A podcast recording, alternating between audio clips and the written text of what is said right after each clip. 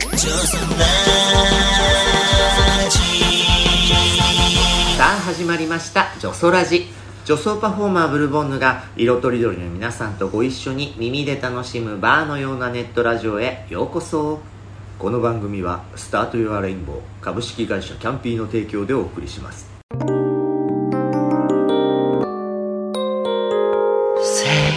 ラジ。第1週はセーラジ。性的少数者男性女性性教育などをテーマに基本ゆるゆるの女装ラジの中で真面目なお話もしていく週です。えーレギュラーパートナーはのびのび芸能かよみ社長です。はい、よろしくお願いします。はいそして、えー2021年最後のセーラジ週。今週のゲストはベルちゃんです。ありがとうございます前回はベルちゃんのね生、い立ちをいろいろ聞いちゃって ちょっと意外でしたね。意外なところもありましたよね。あう。そん。えーなんかどういうイメージだったんです逆に。もうずっと女子まっそう女子まっしぐらな猫じゃないですけど あのと思ってたら二十歳まではゲイ意識だったっていうのが意外でしたね。うん改めまして太田プロさん所属のニューハーフタレントさんでバラエティ番組女優業などで活躍のほか歌舞伎町のニューハーフバーヒゲガールのナンバーワンキャストを15年以上守ってらっしゃいます。はい。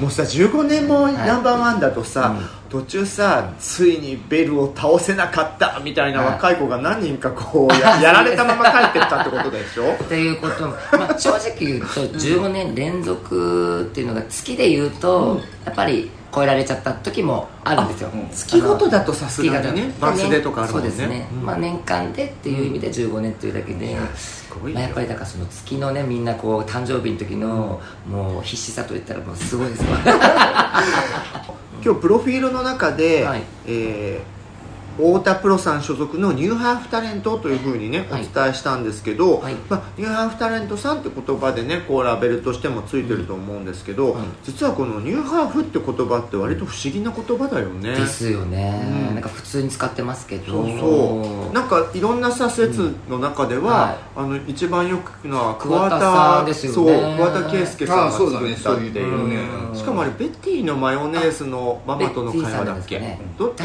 確かそうですよね有名な関西のニューハーフのママさんとお話ししててなんかあのじゃあ君は男性と女性のハーフだからニューハーフだねうん。みたいに言ったって伝説が残ってるよね。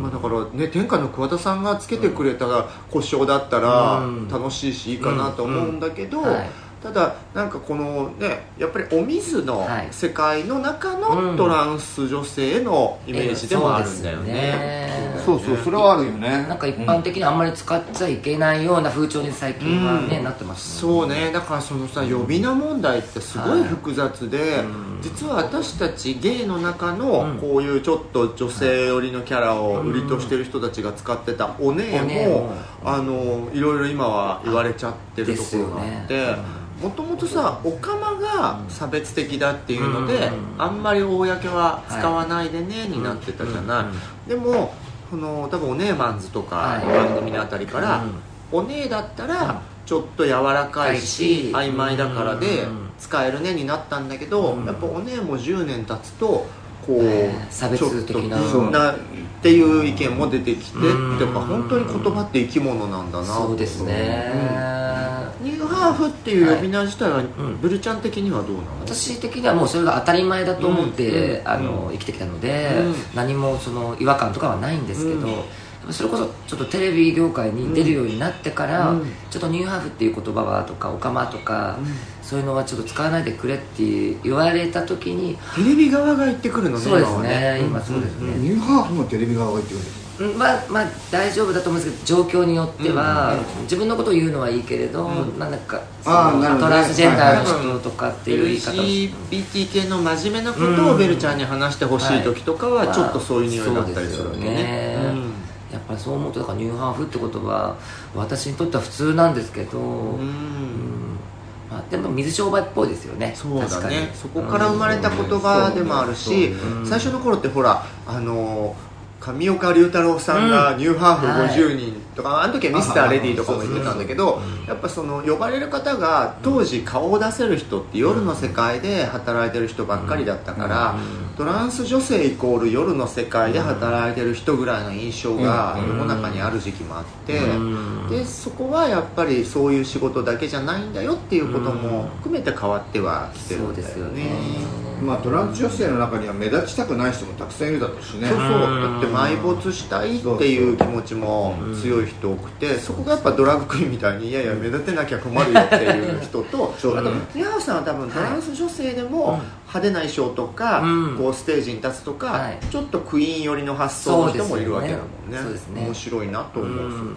まあ、だから本当に、まあ、選択肢としてどうしてもやっぱりねあの狭まっちゃうところはあるじゃないですか、うん。トランスジェンダーになるって言った時に、で水商売選んでしまって、っていう子もやっぱり中にはいて。そうだね。うん。そこはねそのなりたくてなる人がうん。ガンガン楽しむのはいいけうん。ど他の仕事はさせてもらえなくてっていうのはかわいそうだよね。ちょっとかわいそうだなとは思いますね、ベルちゃんは水を得た上のよはいうな。ももうここだわと。うビチビチ跳ねてるしかもこ本当に。の美貌だもん。いやっぱり業界向きよね。楽しかったですね。入った瞬間もキラキラしてて、でまああんまりね言えないですけど多少のやっぱりこう劇的ななんですかこういじめじゃないですけどこれが歌舞伎町でみたいなのとかもねやっぱりそれはやっぱベルちゃんが新人としてあまりに能力があったから。そうなんですよね。潰されそうになってとかいやだそういうのをいつか名前とかも言って 復讐するんいじゃないやいやしないですしないですしないです。でもさいろいろあった15年いるとさいろんな子が辞めてそうですよ多分。入って辞めてしてるよね。1000人ぐらいいるんじゃないですか。1000人？うん多分1日で辞めた子も含めると。そっかそっか。そのさ1000一人近くい日るかも辞めた子はさでもすごいこう何？さあなんて言うやるぞと思って帰ってきたのに事実辞めちゃうわけですよ。そうですね。やっぱり思ったのと違ったとか、ううん。ん。でもっとチヤホヤされると思って入ったのにとか。あと周りのキャラクターが強すぎて。まあ自強いもんね。うん。まあ強いは強いもんね。まあそこはホストさんとかさ多分キャバ嬢さんもみんなそうで、テレビのメディアとかだと華やかで楽しいところばっか見えるし、売れっ子さんのお金回りばっかり見えるから、そうじゃない現実を知ったら、ある意味だから甘いっちゃ甘いよね。そうですよね。そう。いうことだでよね。も1000人ってすごい。分かんないですよ。でもでもあでも業界全体だったらそうだよね。そうですね。年間100人ぐらいは結構、うん。いやーうん。そう一時期はそういう時もありましたね、最近はちょっとコロナであまり新しい希望者いないんですけど、一時期はもうガンガン来てたので新人さんが。か。その中でずっと頂点にい立ち続けてるすごいどうしたらこんななに綺麗に保てるの？そんな？嬉しい。遺伝子よ。嬉しい。遺伝子か。遺伝子がもう勝利でしょ。多少の科学の力そうどこら辺知ってん多少のおでこと目やってます。おでこに注射と。おでこは柔らかみを出すってこと？丸み出してで埋没して。あちょっとくっきりした二重にしてはい、んだ、奥舞台だったんでちょっと。こうでもね何の違和感もないよね。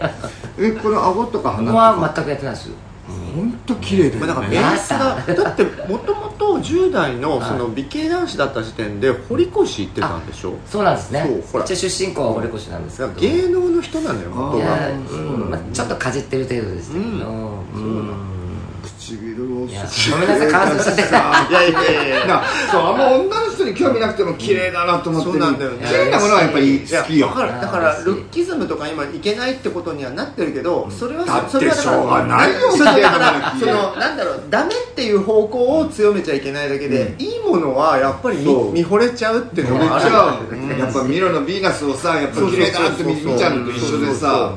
ありがたいですねそんなそうで話すよ。もうベルのヴィーナス見ちゃもうやいやそれはあれ作ろう。あのあのバービー人形バービー人形そうねちょっとやろうかな。本当だね。うん。そのまんまでもすごい本当人形だから。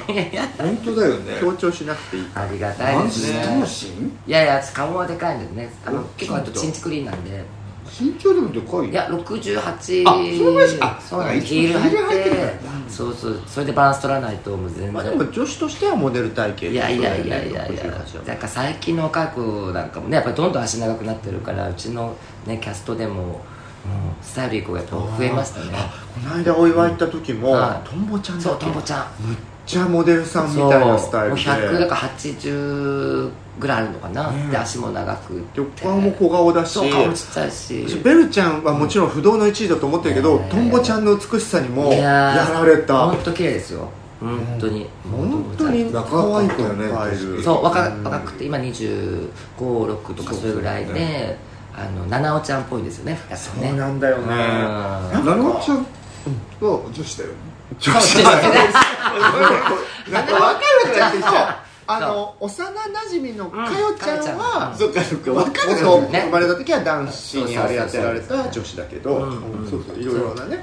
確かに。そう。かかよちゃんとセットのイメージがそうそうもともとあったからね。人気者としてはそうですね、いや本当あでもそれこそかよちゃんもそうだけど、うん。そのさっきでも言ったこうげ業界が便利な言葉として使ったうんお姉は確かに今はちょっと否定的なニュアンスもあるけど当時は丸ごと含めた単語だったおかげで、うんはいある意味お姉タレントブームの時にうん。それまでは割と別の場所で動いていたゲイの女装とうん。ニューハーフベースの人たちがうん一緒の枠に入れてもらったんだよね、はいだから私はかよちゃんとかベルちゃんと仲良くなれそうだね。嬉しいそりゃそうだね、そう。そうあれはでもねちょ思ったんだけど、うん。確かに細かいこと言うと、うん。お姉って本来はゲイの世界の中の女っぽいことを言うから、あの人って野郎っぽく見えるけど、うん。結構酔うとお姉が出るわよとかさそういう使い方のものだったじゃない。よねもともとは、ね。うん。それがこうトランス女性に使われてしまうのはうん良くないなっていう指摘も分かるんだけど、うん。ある意味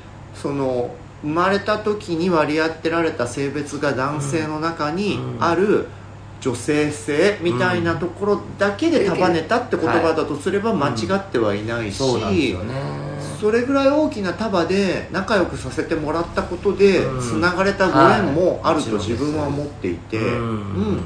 まあ一緒くたにされたくないと思う人もいるのはしょうがないんだよね。なんだろうねその一緒くでもさたがいい時もあると思うんだよ。そうそうそう。わかんないんだよね。説明もしづらい。そうそうそう。だから正確に分けて説明する時はする、だけど、生まれた時、おちんちんついてて、女っぽいってことを考えたところは一緒だねっってていう話の時につながるお姉は悪いお姉じゃないと思ってるんだよね、そうですね、うんみんな枝分かれしてる。そうそうそう。そうです。でも実際さあんまりいわゆるゲイゲイした業界と、はい。ショーパブさんとかのトランス女性が多い業界ってずっとさ近いようであまりうんなんですよ、ね、絡んでこなかったよね。私は好きなんで、うん二丁目とかも来るんですけど、やっぱりなんかニューハーフさんはニューハーフさんでねつつるみたかったりとか、ねうん。っていうのはやっぱり続いてますね。ね、うん。でゲイの男の子なんかはさそのゲイクラブナイトで、うん。クイーンのドラッグクイーンのショーは見るけどニューハーフさんのショーパブ行ったことない子は、ほとんどどだよねですよねきっとね。僕は稀なのね。あなただっておばさまのお付き添いで行ってたんでしょだからあのね近いようで遠い関係があってでうん。実は自分もお姉タレントで束ねてもらうまでは、まさにそのゲイの側にいたからね。ゲイの雑誌作ったり、うん。ゲイの子たちのお客さんの前で女装ショーをするゲイだったから、うん。逆にお姉枠のあの動きの中で、うん。ベルちゃんとかかよちゃんとか、あの春菜ちゃんとかとお話ししたり仲良くさせてもらえて、うん。むしろいいきっかけだったもん。そうですよね、そっかそういうのっていまだに続いてるんですかね。多分一般的にはまだいうん。まだにそうだと思う、うん。あんまりゲイの子がこうニューハーフさんとかもしくは、ね。あのお水の世界じゃなくてもトランス女性とワイワイやるっていうのは、多分 LGBT でくくれるうん。プライドのはい。こう人たちとか、うん。そういうこう実行委員会の人たちとかはいろんな人たちが触れ合ってるけど、うん飲んで遊ぶとかそういうレベルでそこまでミックスのチーム作ってる人は少数派だよね。そう確かにそうですね。あんまり見ないかもしれないですね、ね僕なんかはお客さんでトランス男子の子とかも結構来てくれるから、はい個別に仲良くなったりはするけど、うん。でもトランス女子のことはあんまり絡みが。知れてないね。絡みないね。そう。キャンペーバーは本当にそこをミックスにしたから、うん。ゲイの子もレズビアンの子も、うん。トランス女子もトランス男子も来て、うん。当然ストレートの、うん。まあ、荒いとかまではいかなくても、そういう人たちを応援してくれる感じの人もいてっていう空間なんだけど、面白いのがこの人とかは社長とかは、うん。ベースがやっぱ男の子っぽい性格だから、基秘書がトランス男子と会うからなるほど。そうやったらうちの店に来てくれたトランス男子と仲良くなって仲良くなる。仲良くはなるんだけど、うん。それ以上は絶対進まないえ何がですか？あああのたトランス男子ってさ、はい。男の子っぽいから、うんある意味ゲイからしたらいけちゃう子もいるじゃない、はいはい。で私とかはその初日に話した泥酔した子とかはもうおうん願いしたいぐらいこっち目線で全然いいんだけど、うん。そこがいけるかいけないかもうん。芸男子目線で割と分かれるところでなるほど。私これも本当失礼な話なんだけれども、昔ゲーバーにいた十何人に聞いたことがあって、うん。あの立派なうんおちんちんがついてるけど、女子にもうほぼほぼなって見た目はなっている人と、うん。あのもう見た目はうん。超好みのイケメンだけど、うん。あの生まれた体は女子だから、うん。そあそこはない人と、うん。うん。本当に失礼だけどうんどっちが、うん。あの正直好きかって話を、あのした時に、うん。綺麗に半々に分かれたの芸人の人たち、へー。で社長は実はどっちなんですか？僕ありありがあのチンチンがないとダメ。な人でおっぱいは絶対あってもなくてもおっぱいは綺麗だなと思うからとにかうチンチンがないとおちんちんがないダメってことでしょ。そうですよね。私はそこはなくても、うん。見た目とか性格とかうん。が自分の好みのイケメンであることの方が全然イケメンって言っても、はいはい。私のイケメンの趣味はまた特殊かもしれないけど、うんうんはい私の好みであることが大大事って事なん人でですね。ただ友達となったら全然別にもちろんもちろん。やるとだねそこが本当にあじゃあゲイとかストレートってなんだろうみたいなあ話になってくるよますよね。ね私もチンチンだな。ああそう。ってことはヒゲガールの同僚のうん。取ってないこと、いやーまあ生々しいよね。生々しいな。そう。本当そこまで話すと面白いよね。ね。何が男性で何が女性と見るかうって。そうなんですよね。だから結構お客さんにも、うん。あのそのなんかねおかまなんて絶対やんないよみたいなうん。お客さんに、うん。もうねたまにはねすごい新しい扉開けなさいよって、うんおかまといっぺんやってみなさいって、うん。食わず嫌いダメって言ってるけど、ん果たして私 FTM の方とできるかって言ったら、うん。ちょっと自信ないですもん本ね当やっぱさっきの超好みの見た目になってても、うん。そこは違うかなって思っちゃううん。なんかチューとかイチャイチャはできても、そこをすげえそうそうそう。そう触れって言われたら中ぐらいまで。なそうそう。中ぐらいまで。でも面白いね、うん。分かれ目。あんま触れたくないかな下にはな。あそう。俺も絶対嫌だ。あでも俺 でもなんかどうしても掘り下げると生々しいけど 私全然多分大丈夫なんだよね。ねえ。私とか言ってても本当にもうこんがらがるわね 本当だよね。本当だね。面白いね。何をもってしてかっていうねであのタレントさん活動の方で言うと、私がやっぱすごいこの段階でもうすごくシンボリックなことされてたなって思うのが、うんあの上戸彩ちゃんがね、あはい。性同一性障害の設定で出て話題になった3年 B 組金八先生に、うん。あのまあ、そういったことのうん。アドバイスをする先輩役役としてベルちゃん出てるんだよね、そうなんですよね。だから普通にあの出てんだよあのそうなんです。高校生の時に実はあそうなの？ちょろっとだけなんですけどあのねあの上戸さんが進学する高校の先輩としてそう出てくるんですけどあのオーディションで、だ私そういう設定というか今回のテーマはこれですっていうのは全く聞かされないでオーディションを受けるんですけどやっぱおねえって出ちゃってる。あおねえって言っちゃった。大丈夫ですか？さっきおかまおかまって言ってたよまあねそのおかまが出ちゃってて、そう。あ吉野さん。今あのベルちゃんの女装ラジ収録してたの あうん後でちゃんとカットするから。吉野ちゃんの顔声は全部カットするから。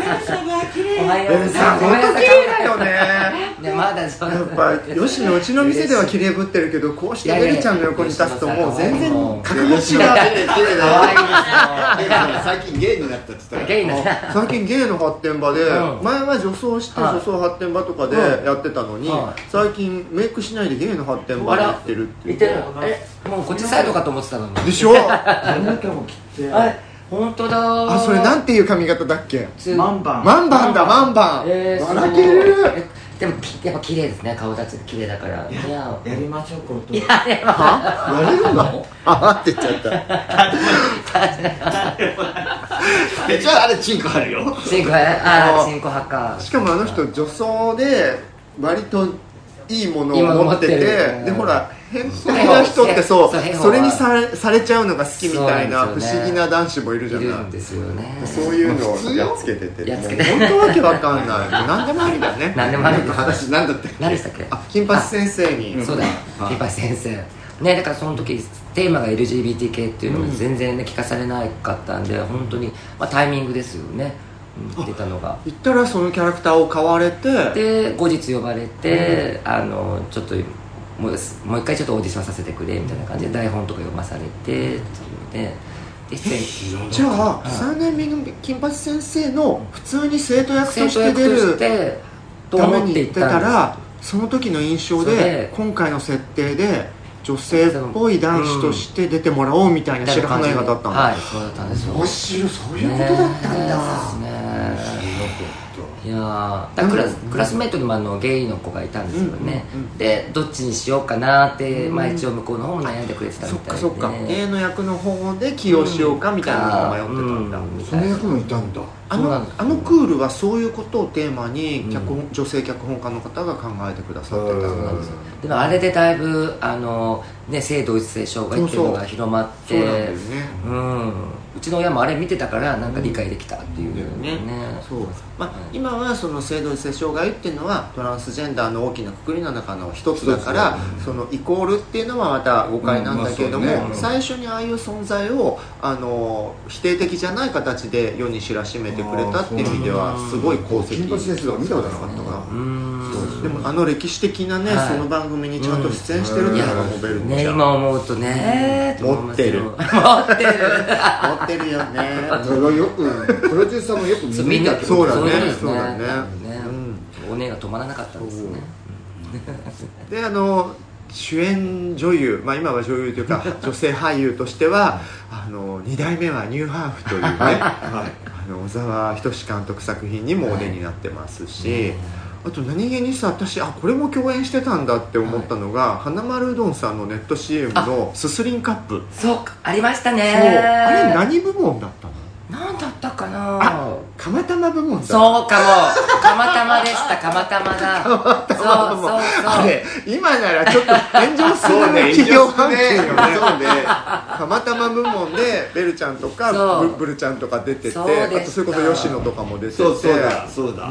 あれだからなんか工場かなんかで撮ったんですそうだね。不寒思議かな、うん、ところに連れてかれたわよ。そうだって何回もタクシーで行ったら海の家に海の家です海の家しかもあの時に共演で隣にねこはいう撮影前で、あのパイプ椅子みたいに座らされてたことで「えあなたたちアイドル?」っつって仲良くなったのが電波組インクちゃんで、えそうゆめみねむちゃんはいが隣に座ってて、はい。私当時不勉強で、はい。あなんかちょっと全体が出てた、あのえミュージックビデオとかは見たことあったけど、うん。その一人一人の名前までは知らなかったんだけど、すごい話があって、うん。そこから仲良くなって、ー。私その後電波組インクの全国ツアーの司会とかえすさせてもらったりしてたの。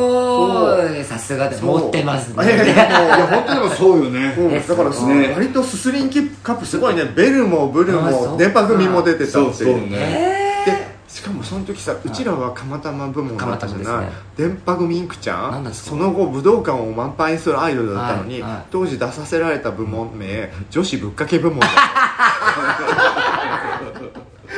いやいやだからやばい。みんな汚れ仕事させられてね汚れたその後のし上がったんだなって思うよね当だよね。いやあれ何年前になってますよね。あれ。いやもうあれ。10年ぐらい前ですかそうですそうそうだよ10年近いと78年はなると思う。そうですよね。そうだねそうだ。もうね2014年だから7年前7年前なんですね。そう。だって私だから私たち釜玉部門で別にいいけど、ああんた、のね。女子ぶっかけ部門で大丈夫なの？って聞いちゃったら 私たち何でもやりますって言ってたのがね。優勝したから私あそうだ。そ吉野が。そっかそっか。ブルーサこれなんで飛んだよって。えー空気読んで そんな嫌な大女優みたいなこと言った？それ多分ね冗談っぽく言ったんだ。と思ういやガチでしたよお疲れ様。いやいやねあそこでもご一緒してて。そうですね。すげえな。であとロンドンハーツさんのね、うん。お名運動会でもご一緒したりとかで、楽しかったですね、そうだね。本当に。いろいろ。本当そういう意味ではね、お名枠の中で、どんどんとじゃあ一番最初の初演あの共演はすすりんかすすりんかかもしれないね。たまたまなんですね。だね。そうかもしれないですあと有吉さんのとかも一緒したことあったっけ？有吉ジャポンですか？それぞれ多分出てはいるんだけどあご一緒はした回が違ったんです全然ね違うよね。エスムさんとかは一緒にそうですね。エスムさんがね。そうですね。一緒に結初初めて出たのがエスムさんで、綺麗どころと山どころとね 分かれてお二人。なるほどね。そうですね。有吉ジャポンもねなかなかなんかスパイシーなねこと,、うん。ことをさせられるうん。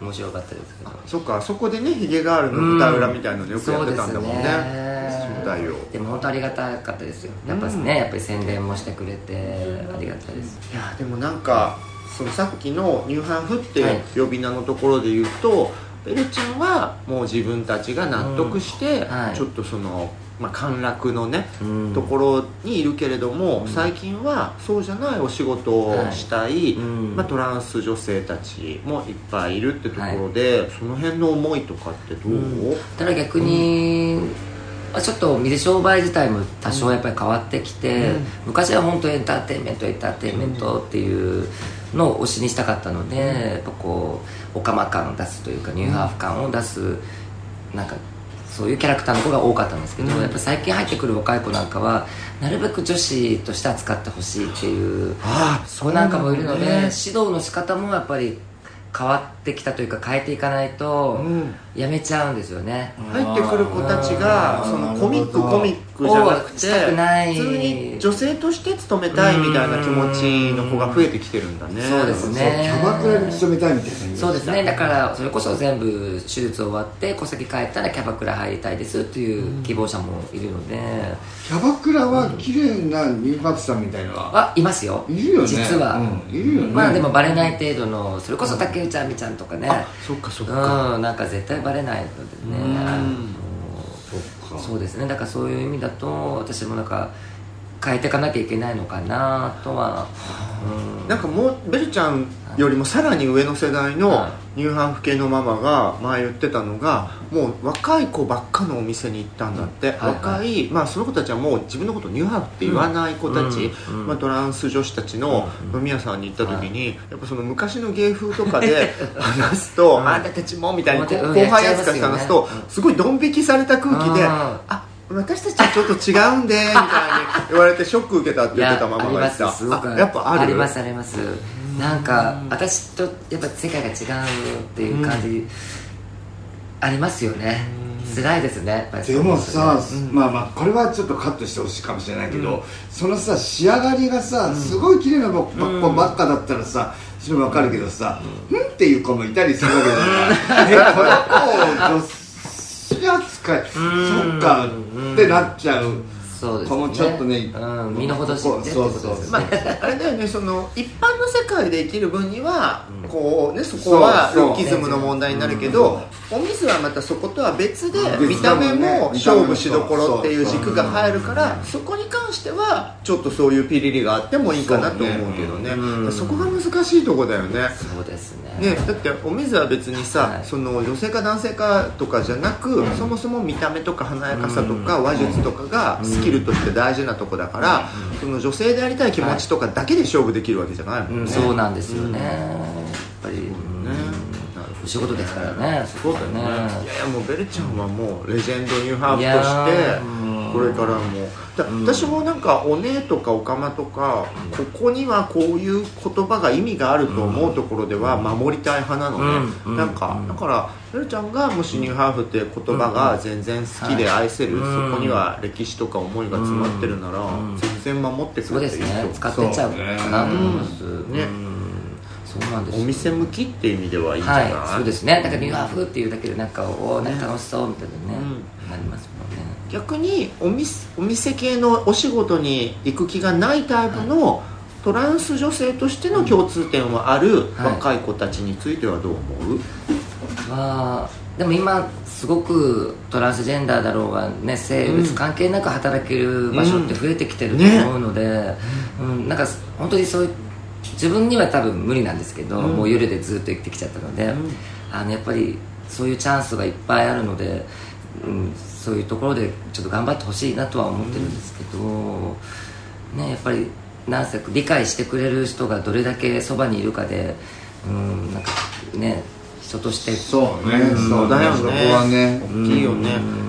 やっぱりきちゃんの場合は親御さんは後だから逆にその日ガールに入った時の周りの人たちに肯定的なものをはい、育ててた助けてもらってですねそれが一番大きかったかなと思いお客さんもそうですし。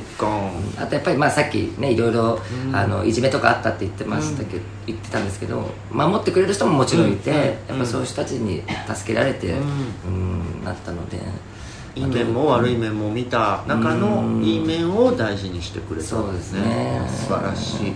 だから、ね、今は SNS とかでさいろんな仲間見つけられるからきっとその自分に自信を持たせてくれるような環境を見つけてくれれば、はい、そうですね自分自身がね。うん。だからちょっと会社で働いてるニューハーフの子がいるんですけど、その子あ、まあ、トランスジェンダーの子が、やっぱりこうちょっと女の子の中で、あの仕事はしてるんですけど、どっかやっぱり違和感を感じるというかその距離感。うん。でやっぱりなんかこう変に気遣われるからうんなんかそれはそれでちょっと辛いなとかっていうのを言っててか。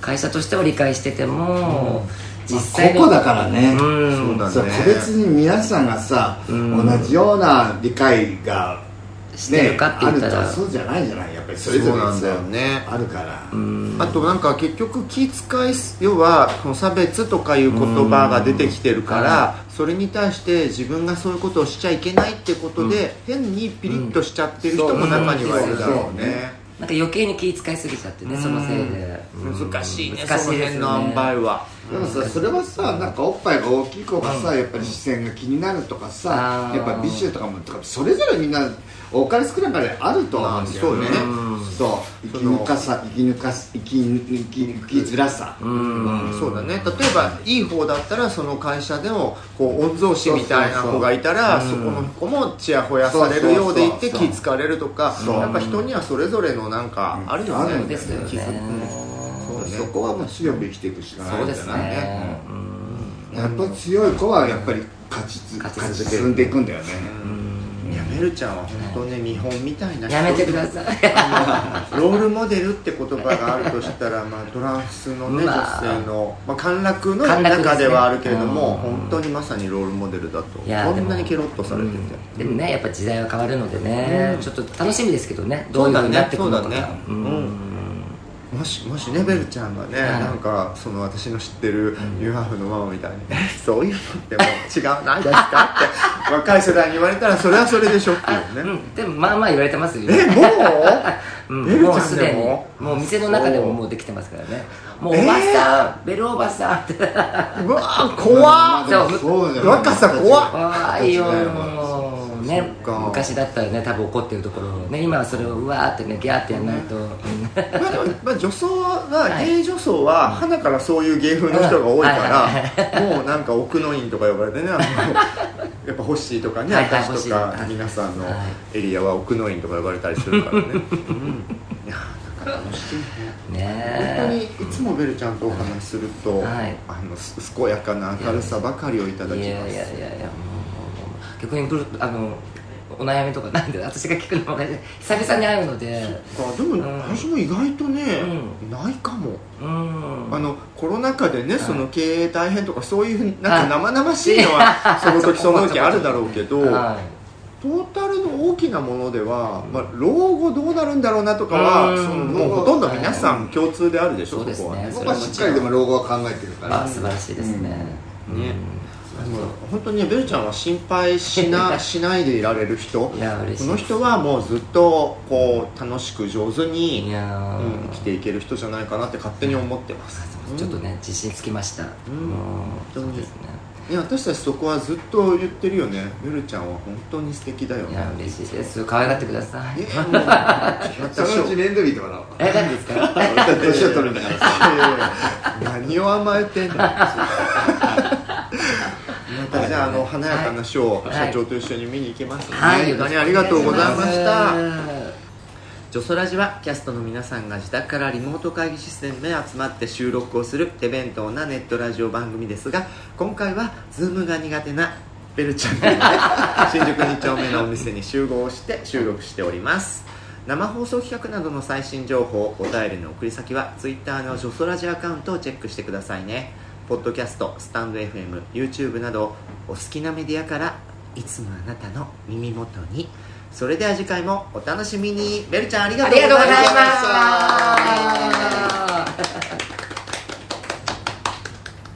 ジョソラチジョソラチジョソラチ